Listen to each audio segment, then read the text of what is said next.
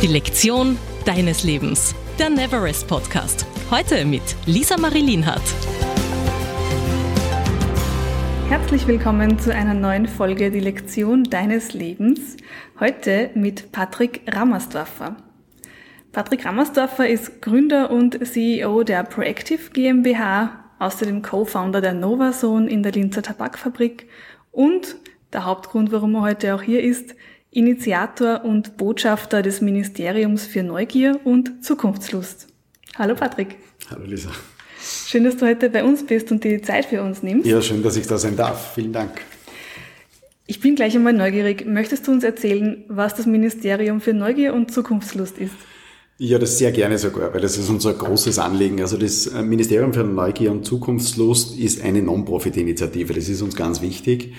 Ähm, und ähm, es ist, prinzipiell ist es eigentlich ganz einfach. Ähm, wir merken, dass den, den Menschen, ich behalte, ich halte das bewusst so allgemein, den Menschen auf gut österreichisch ein bisschen der Schmäh ausgeht. Und wir merken das einerseits, wenn wir im Gespräch mit Studierenden sind, also ich und meine Kollegen unterrichten auch immer wieder an Fachhochschulen und Universitäten, wenn wir mit jungen, eigentlich grundsätzlich gut ausgebildeten Leuten sprechen und die uns sagen, naja, Kinder in die Welt setzen heutzutage, das sollte man sich dreimal überlegen. Manche sagen sogar auf keinen Fall, weil die ganzen anstehenden Herausforderungen schon manchmal einen ein bisschen schwummrig vor die Augen werden lassen können. Wir merken natürlich in der Zusammenarbeit mit den vielen Unternehmen, ob groß oder klein, dass sie natürlich auch sehr, sehr viele parallele Herausforderungen haben. Und ich glaube, das ist der große Unterschied. Die Vielschichtigkeit an Herausforderungen ist natürlich dementsprechend groß. Ob das jetzt natürlich aktuell äh, Inflation ist, verbunden mit unglaublichen Energiekosten, ob das das Thema Personal und tatsächlich noch gute Kollegen und Kolleginnen zu gewinnen ist, ob das das Thema der Klimakrise, ich nenne es bewusst so ist, das vermutlich uns alle noch ziemlich herausfordern wird oder jetzt schon tut und ob es auch noch viele andere kleine Herausforderungen, die einfach da sind und vor allem viele, die noch kommen werden, ähm, sind. Das macht natürlich schon ähm, viele Führungskräfte, viele Manager, mit denen wir halt regelmäßig zu tun haben, ähm, verunsichert sie sehr und das merkt man. Und ich habe mir dann darauf äh, besinnen können, vor vier Jahren ein Buch gelesen zu haben von Wolf Lotter, den wir sehr schätzen. Und der Wolf hat so ein kleines gelbes Büchlein geschrieben, das heißt Innovation, aber mit dem schönen Untertitel Streitschrift für barrierefreies Denken. Und Wolf Lotter hat da drinnen einen ganz einen bemerkenswerten Satz geschrieben. Er hat nämlich äh, so ähnlich, wie ich es jetzt zitiere, geschrieben, äh, dass es genauso wenig heutzutage ein Ministerium für was Digitales braucht, als es vor 200 Jahren für Dampfmaschinen oder vor 100 Jahren für Fließband braucht hat, weil das ist ja Technologie und der Technologie braucht kein Ministerium. Wenn es eines bräuchte, dann wäre es eines, das eigentlich diesen Entdeckergeist wieder fördert. Weil wenn wir den verlieren, dann schaffen wir uns selbst ab. Wolf sagt sicherlich nicht umsonst, dass Neugier das beste Wohlstands- und Konjunkturprogramm für eine Gesellschaft ist. Und er hat damals gesagt, wenn es etwas bräuchte, dann wäre es ein Ministerium für Neugier. Und wir haben sich vor einem Jahr gedacht, genau das greifen wir auf und wollen eigentlich Mut, Zuversicht, Optimismus versprühen und haben noch einen zweiten Kunstbegriff dazu getan, nämlich die Zukunftslust. Mhm. Weil wir schon auch merken, und da nehmen wir uns selber nicht aus, ich glaube, das ist so eine mitteleuropäische Kernkompetenz, wir sprechen unglaublich lustvoll über Vergangenheit. Das ist ja auch okay, wenn Menschen zusammenkommen, schwelgen sie in Erinnerungen, ist doch voll fein. Aber so im beruflichen, wirtschaftlichen Kontext oder auch wenn wir darüber nachdenken, wie wir in Zukunft Gesellschaft gestalten, ist es eigentlich schade, dass wir nicht mindestens so lustvoll über Zukunft reden. Und ich sage ganz ehrlich, das fällt mir sehr. Und es gibt Gebiete in der Welt, wo das anders ist. Das sind für mich so Innovationsökosysteme. Dort merke ich, dass die Menschen viel, viel lustvoller über Zukunft reden und auch viel mehr über Zukunft reden und was man nicht alles machen könnte. Mhm.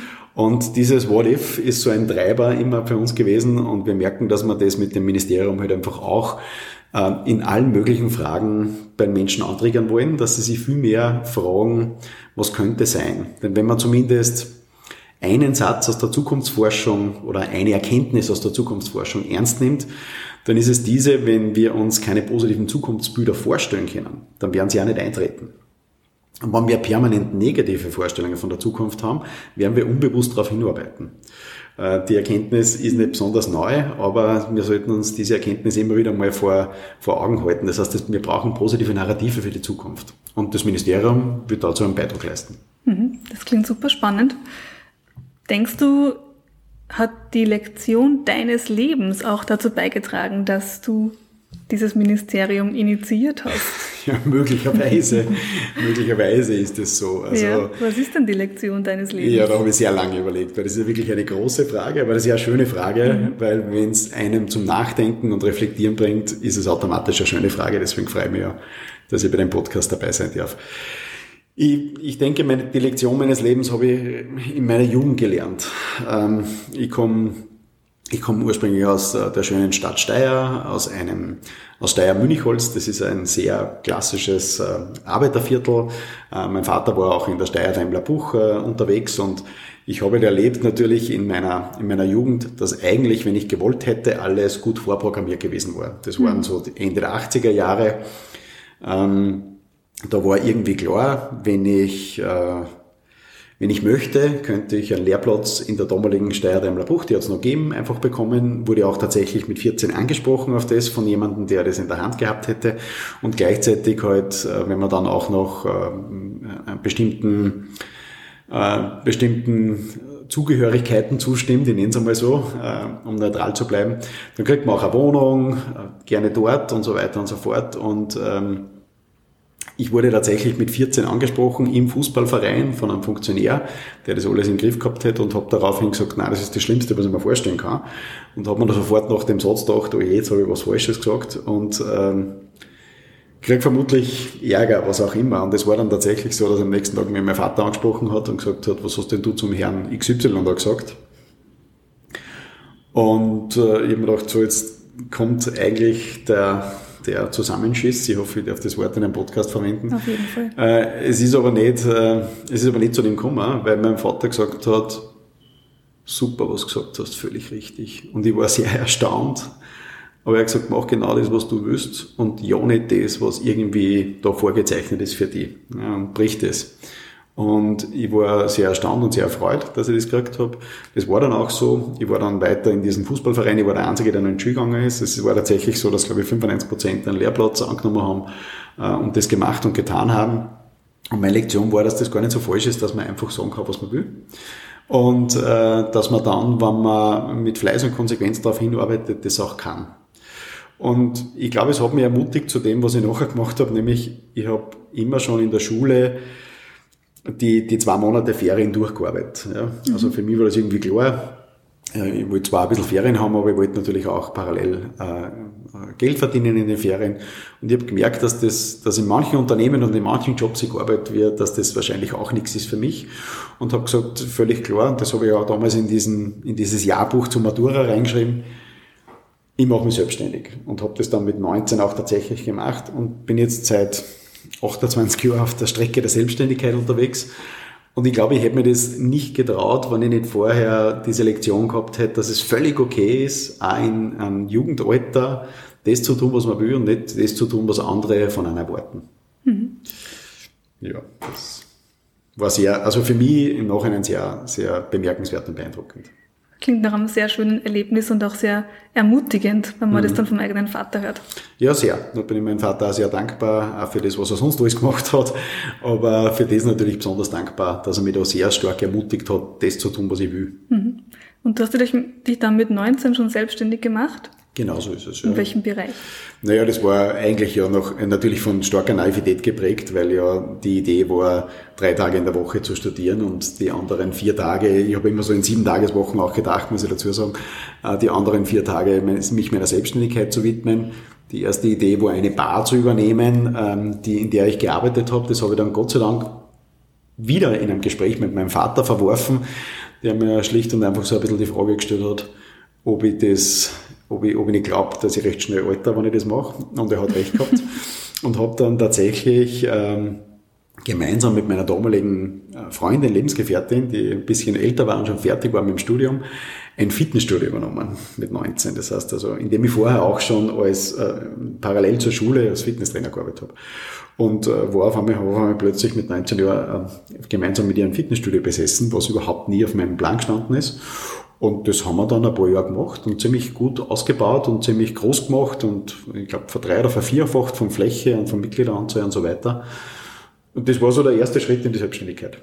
Mhm. Mittlerweile machst du ja aber was ganz was anderes im Grunde. Ja, sehr lang schon, ja. Ja, wie ist es dazu gekommen? Es ist dann dazu gekommen, dass ich parallel einige Sachen gemacht habe, äh, neben, dem, neben dem Fitnessstudio. Ich habe für das Privatfernsehen einmal gearbeitet, ich habe viel moderiert und ich habe gemerkt, dass einfach dieses Moderieren auf großer Bühne mir super viel Spaß macht. Habe aber gemerkt, dass es natürlich, wenn man halt einfach Eröffnungen macht oder Firmenfeiern macht, dass es eigentlich immer more auf the same ist irgendwann einmal. Und war dann irgendwann im Jahr 2000 so weit zu sagen, ich möchte eigentlich sehr, sehr gern moderieren und etwas machen oder tun, aber ich möchte es mit Inhalt befüllen. Und habe mich damals auch wieder mit wahrscheinlich viel zu wenig ähm, Erkundigung im Vorfeld für eine Coaching-Ausbildung angemeldet. Das war im Jahr 2000. Die hat zwei Jahre dauert, die habe ich auch gemacht. Und dann habe ich äh, jemanden als Kunde im Fitnessstudio kennengelernt, die eine Personalvermittlungsfirma gehabt haben und gesagt haben, es gibt so viel Bedarf bei den Unternehmen für Aus- und Weiterbildung, ob ich nicht äh, grundsätzlich interessiert wäre, da irgendwas in diese Richtung mitzumachen und habe mich dann an einem privaten Bildungsinstitut beteiligt. Und über das bin ich jetzt seit über 20 Jahren in dem Genre unterwegs, dass wir, es hat sich natürlich dann noch wesentlich weiterentwickelt und verändert und äh, hat, einige, hat einige Kurven gemacht. Aber grundsätzlich bin ich jetzt seit ungefähr ja, 21 Jahren, glaube ich, mit und für Unternehmen unterwegs, wo es immer darum geht, äh, wie können Menschen, aber vor allem auch Organisationen reifen und jetzt viel halt in dem Bereich Innovation, Transformation, Leadership, Zukunft, ich würde es einmal so benennen. Mhm. Ja, da sieht man wieder den Stellenwert der Aus- und Weiterbildung und wo einen die hinführen kann. Genau. Super cool. Ich möchte nochmal zurückkommen zur Lektion deines Lebens, weil du mhm. hast gesagt, viele Menschen trauen sich einfach auch nicht zu sagen, was sie wollen und du hast eben erlebt, welche positiven Auswirkungen das haben kann, wenn man sich einfach traut zu sagen, was man will oder nicht mhm. will. Warum glaubst du, trauen sich das so wenige Leute? Naja, ich glaube, und da, da, da, da müssen wir uns, glaube ich, alle selbst an der Nase nehmen und vor allem ich auch. Ich glaube, dass wir natürlich schon oftmals sehr stark ähm, von den Erwartungshaltungen anderer abhängig sind, was mhm. völlig okay ist, weil das natürlich ja auch an manchmal sozial kompatibel macht, ich nenne es einmal so. Also völlig, äh, ähm, völlig andere Dinge zu machen, werden wahrscheinlich schwer für Beziehungen, Freundschaften, aber vor allem für den beruflichen Kontext.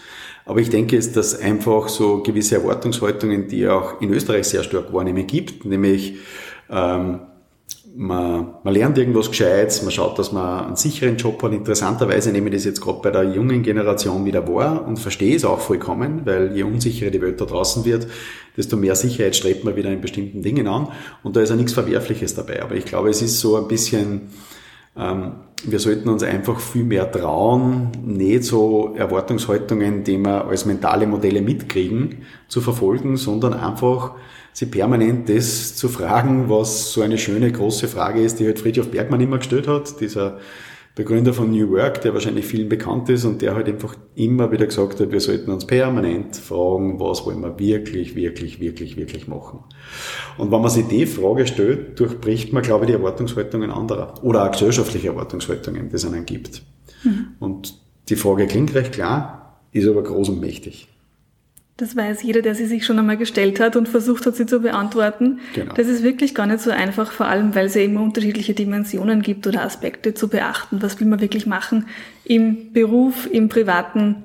Manchmal ist es auch das Gleiche, was dann besonders schön ist, finde ich. Mhm. Ja, aber Sehr da gibt es dann oft unterschiedliche Interessen auch zu vereinen. Mhm. So ist es, ja, mhm. genau. Mhm. Richtig.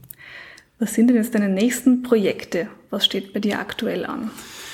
Ja, aktuell steht sehr viel an, also steht einiges an. Natürlich, wir haben ja permanent unser, unsere äh, laufendes, unsere laufenden Projekte mit Unternehmen, wo wir sie eben hauptsächlich zu Innovations- und Transformationsthemen beraten und begleiten. Aber jetzt steht natürlich an, dass wir, dass wir diesen Ministerium, dieser Non-Profit-Initiative, die uns, ich muss ehrlich sagen, selber auch wieder sehr motiviert. Mhm. Und vor allem dieser, dieser unglaubliche Zuspruch, den wir jetzt in den letzten paar Monaten erhalten haben, ähm, motiviert uns sehr.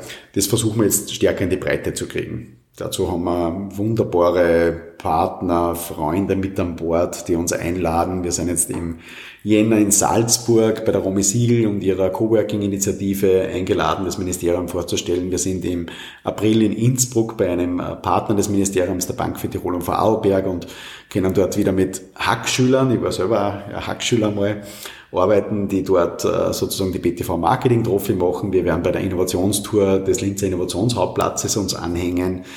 Wir starten im April äh, ganz stark wieder mit unseren Future Talks. Warum April? Wir haben uns ja ein altes Auto eingeschaffen, so ein Fiat 500 aus den 70er Jahren. Die Idee ist ein bisschen, in einem Auto aus der Vergangenheit über Zukunft zu reden mhm. und wollen ja wirklich Leute im Auto ähm, interviewen, haben wir auch schon gemacht. Es gibt zwei Interviews schon online. Äh, eines mit Wolf Lotter, der ja auch bei der Eröffnung des Ministeriums da war, und eins mit äh, Chris Müller, einem lieben Freund und dem jetzt äh, scheidenden äh, Direktor der Tabakfabrik Linz und werden, äh, haben schon sehr, sehr viele Zusagen von sehr spannenden, neugierigen Leuten, die wir einfach vor den Vorhang holen wollen, weil wir einfach hoffen, dass ähm, wenn wir hören, wie solche Leute, die grundsätzlich für das Thema Mut, Neugier, Zuversicht, Zukunftslust stehen, wie die das machen, in so unsicheren Zeiten umzugehen. Und wir hoffen, dass das viele andere motiviert, hier auch gut oder besser mit diesen Zeiten einfach umgehen zu können. Und die andere Geschichte ist, wenn ich beim Ministerium nur bleiben darf, dass Sehr wir das gerne. auch gerne gerne etwas mehr in die Breite bringen möchten. Was heißt das? Also eigentlich wollen wir jeden und jede ermutigen, Botschafterin des Ministeriums werden zu können. Das kann man auch ab Jänner. Man bekommt dann auch was zugeschickt. Das kostet auch alles nichts, logischerweise. Man muss nur ein Neugiermanifest digital unterschreiben auf der Website und sich äh, zu bestimmten Dingen zu bekennen, nämlich dass man das versprühen will in seinem Umfeld. Und dann ähm, ist man offizielle Botschafterin des Ministeriums. Und was wir wollen ist, wir wollen natürlich diese Leute auch untereinander vernetzen und zwar nicht nur digital, das ist die erste Form und die vermeintlich einfachere, sondern wir wollen die Leute auch zumindest einmal im Jahr dann einladen zu einem, zu einem Botschafterinnen-Treffen für Neugier und Zukunftslust, weil wir einfach glauben, dass äh, je mehr Leute im, im direkten Gespräch, in jedem Gespräch, in jeder zwischenmenschlichen Interaktion, die sie führen, eigentlich das versprühen, dass wir uns wirklich daraus erhoffen, dass hier viele gute, mutige, zuversichtliche Gedanken entstehen. Mhm. Super cool. Und das Ziel von dem Ganzen ist ja dann, äh, wenn ich es richtig verstanden habe, in erster Linie einfach den Austausch zu fördern und mehr zukunftslustige und neugierige Menschen ja, zum, zum Reden zu bringen. Genau, genau. sozusagen. Genau. Aber wenn ich ganz groß denken mhm. darf, eigentlich wollen wir jeden erreichen, jeden und ja. jede. Also ich finde, dass äh, ich finde, wenn, wenn, ein, wenn ein Ruck durch unsere Gesellschaft gehen sollte, und ich glaube, den brauchen wir dringend, weil meine Beobachtung ist zumindest, dass die letzten zwei, drei Jahre nicht eher zu einem, zu einem Zusammengehörigkeitsgefühl, sondern eher zu einem Trennungsgefühl mhm. in unserer Gesellschaft geführt haben. Wenn wir wollen, dass ein Ruck durchgeht, dann brauchen wir einfach äh, menschliche Interaktion. Wir brauchen Menschen, die miteinander über bestimmte Themen reden, und zwar im Idealfall über das, was noch vor uns liegt. Und wir müssen das Gefühl haben, dass wir im Fahrersitz sitzen und dass wir nicht ausgeliefert sind irgendjemanden, sondern Zukunft ist immer das, was wir daraus machen. Und je mehr Leute an das glauben, desto, desto besser ist das vermutlich für uns alle. Ich finde, das ist ein ganz toller Schlusssatz. Mhm. Ich würde es gerne noch mit dir zum Abschluss einen Wordrap machen. Sehr gerne. Und äh, weil es ja im Ministerium für Neugier und Zukunftslust auch darum geht, dass man von anderen viel lernt, ist mein erster Wordrap-Punkt für dich andere können von mir lernen? Puh, das ist gleich das Schwierigste, mit dem du anfängst. Andere können von mir lernen. Ja, ich glaube schon, dass, dass man dass man mutig sein, zuversichtlich sein, neugierig sein, sich vielleicht das eine oder andere Mal von mir ein bisschen abschauen kann, weil ich das, glaube ich, schon bin und auch versuche, es permanent zu kultivieren. Ich glaube, es ist ein Muskel, den man trainiert. Mhm. Ein weiser Mensch ist für mich ich möchte jetzt wirklich den Wolf Lotter nennen, weil der ist für mich äh, sehr weise und ich habe ihn auch mittlerweile sehr lieb gewonnen, weil er unglaublich gut die komplexen Zusammenhänge dieser Welt so erklärt, dass jeder nachvollziehen kann. Mhm. Das nächste passt da vielleicht gleich dazu. Das Buch, das mich am meisten geprägt hat, ist ja, in den letzten Jahren sind es wahrscheinlich in Wolf seine drei Bücher tatsächlich, nämlich äh, Innovation, Zusammenhänge und Diversität. Und die haben auch eine Story in sich, diese drei Bücher, die mir sicher sehr geprägt. Früher waren es zumindest beruflich die Bücher von Peter Drucker, Peter Drucker. Mhm. In der Schule war ich sehr fleißig, haben wir schon gehört. Naja, ich weiß gar nicht, ob ich sehr fleißig war. Ich war immer gut und zwar immer gut genug, dass ich nie Probleme gehabt habe. Äh, war jetzt nicht recht fleißig und wahrscheinlich schon auch äh, durchaus auf der, auf der lustigen Seite eher unterwegs. Aber ähm, ich bin extrem gerne in die Schule gegangen und äh, habe eigentlich gar keine negativen Erfahrungen in der Schule gemacht. Mhm. Meinem 14-jährigen Ich würde ich raten. Ja, 14 war das, wo ich das abgelehnt habe. Das ist spannend. Äh, ja, mach's wieder so. Äh, das ist schon okay so. Es passiert nichts, ist gar nicht schlimm. Mhm. Und der letzte Punkt, der interessiert mich jetzt besonders. Die nutzloseste Information in meinem Gehirn ist. Oh, ich bin, äh, manche sagen, ich bin ein wandelndes Lexikon für Sportergebnisse der letzten 50, 60, 70 Jahre, insbesondere was äh, Formel 1 äh, betrifft und ich kann alle Weltmeister aufzählen und Sieger und welcher Fahrer wie viele schnellste Runden hat.